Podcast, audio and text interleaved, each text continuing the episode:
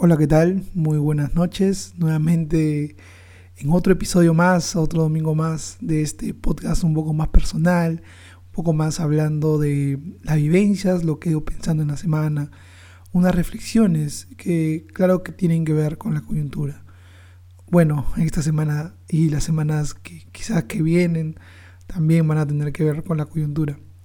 Sobre todo este tema que he ido calando en el imaginario primero de las personas eh, debido a un rumor, ¿no?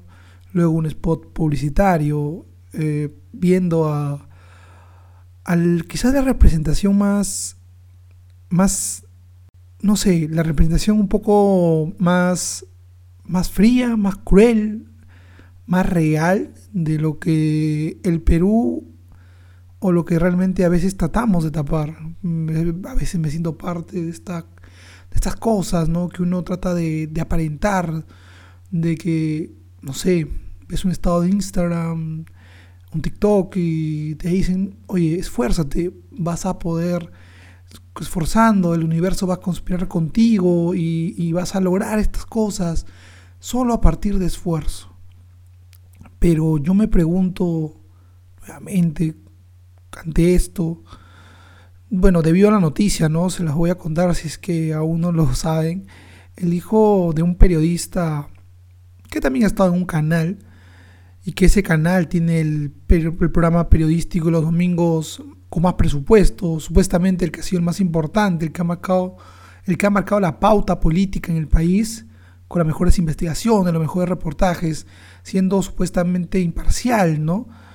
Eh, pero que debido a la coyuntura de las elecciones y defendiendo quizás claramente, como se puede ver, los intereses, sus intereses que tienen que ver con inversión privada y todo eso, enfrentados a un candidato que no, que no prometía lo mismo, ¿no? Prometía cosas distintas, un poco de problema para el Perú, lo que hicieron en esta, este, en esta labor vil, eh, una labor que quizás ni siquiera fue avisada, ¿no? Porque algunos medios se avisan cuando apoyan a un candidato.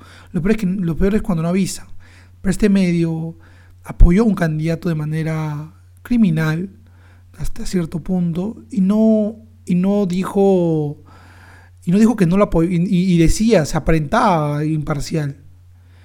Eh, y, y, sobre todo este programa llamado Cuarto Poder, que ahora ha ido cambiando de periodista, ya que las personas no le creen, ¿no? Aún así, ya cuando Keiko ya perdió las elecciones, es un inminente resultado.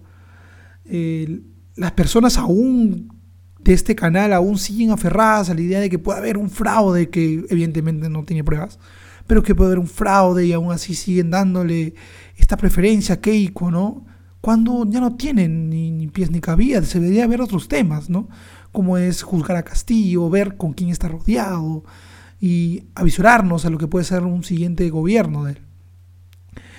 Pero ha ido en este, en este, en este, en este embrollo, ¿no? Cambiando de conductores. Eh, los periodistas se fueron, la mayoría de los periodistas de, este programa, que es el más importante, supuestamente, de, de la televisión, ¿no? Que, como dije, ¿no? El que, que marca la pauta política, que marcaba la pauta política, aunque ahora quizás lo marca, pero de vergüenza, no sé ahora está este hijo de este periodista que también trabaja ahí, pero que es la representación de que este esfuerzo que siempre te pregonan, estas cosas de Twitter, Instagram, ¿no?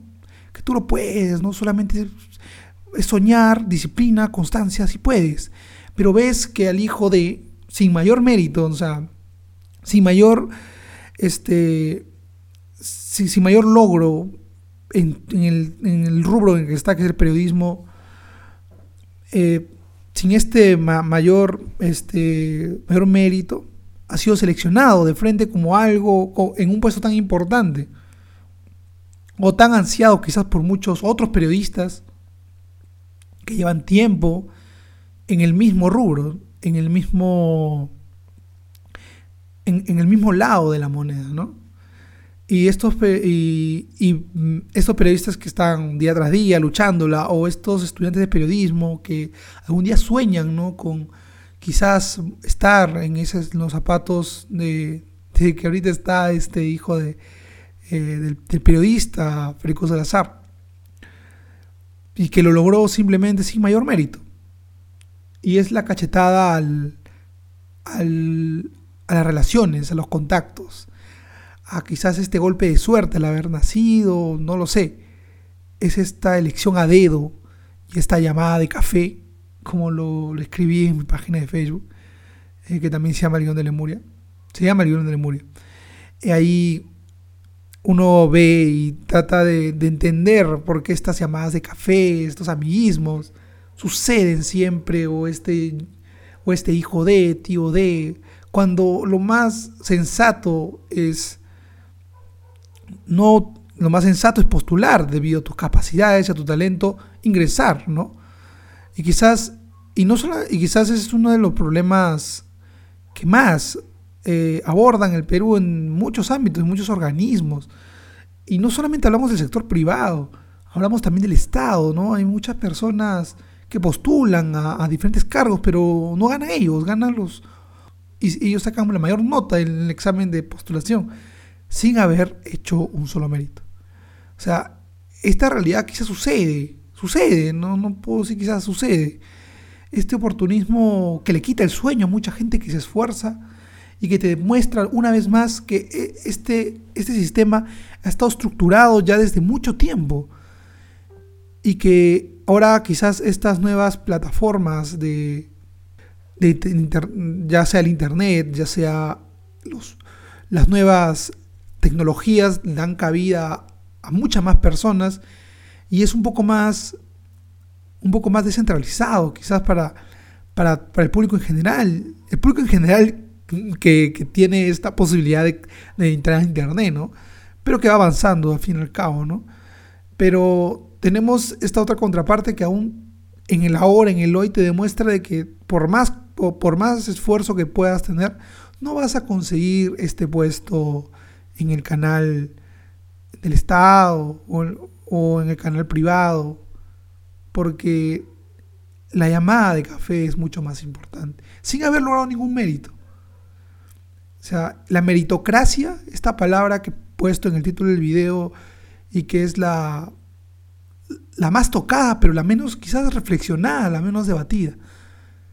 En la página de Facebook que comenté hace unos días, puse un video de Marco, de Marco Aurelio de Negri es uno de los polígrafos más brillantes que hemos tenido en el Perú. Él comenta ¿no? que, en su tiempo querían poner a Gastón Acurio, bueno, cuando se rumoreaba, ¿no? de que la gente quería que Gastón Acurio, siendo él uno de los emprendedores de esto que se llama la, el boom de la gastronomía peruana, querían ponerlo en política, ¿no? Y, Gastón como que nunca se, interesó tanto, nunca coqueteaba, parecía que quería coquetear, pero nunca ingresó a la política, ¿no? Eh, pero aún así a veces tiene unas respuestas, ¿no? Su respuesta pesa, ¿no? Pero este llamado tope el talento, ¿no? Que lo menciona Marco Aurelio, de un libro que leyó, es, tú puedes ser muy bueno en algo, pero cuando ya quieren meterte a otro puesto, que, no, que aparentemente no es el tuyo, puedes fracasar, porque tú no has luchado por ese puesto, este rubro, ¿no? Si tu rubro es la gastronomía, no porque eres buen cocinero no quiere decir que vas a ser buen político. O sea, tienes un tope, ¿entiendes?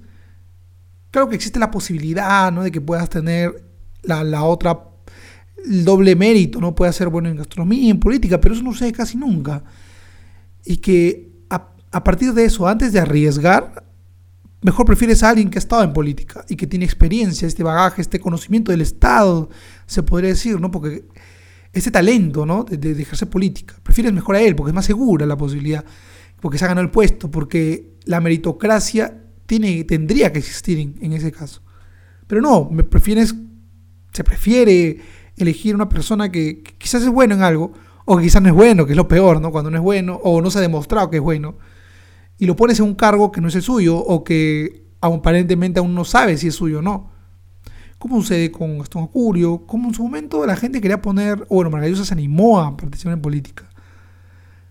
O quizás también en su otro momento tenemos a, a, esto actual, ¿no? Que es el hijo de Federico Salazar, que postula, ¿no? Que, no, que asume la conducción de este programa, importantísimo. Claramente en una elección a dedo, ¿no? O eso se puede ver, se podría notar esto, puesto que no ha habido una mayor relevancia a partir de él. La primera relevancia que ha tenido en el ámbito nacional es esta noticia. O sea, no ha habido una columna, no ha habido algo sobresaliente en su labor periodístico, se podría decir. No ha habido una carrera, un una, serie, una seguidilla de logros, de investigaciones crudas, de investigaciones insólitas, inéditas. Eh, no ha habido, eh, no sé, la publicación de un libro, un libro periodístico o, algún reportaje, alguna entrevista memorable. Eh, no, no existe hasta ahora, ¿no? Y, arriesgarse o, bueno, ponerlo a dedo, si se podría decir, es, es una cachetada para las personas que se, que se esfuerzan. Y, y, es un refuerzo a, a todas estas frases de Instagram, de TikTok, que, que si bien o te, motivan, ¿no? quizás de manera momentánea, o, o, estos libros de motivación, ¿no? O sea, a veces me preguntan, o hemos, he hablado eh, entre mis amigos, ¿por qué los libros de motivación no son buenos? Si te suena moral, hacen que seas bueno, te dan muy, muchas vibras positivas.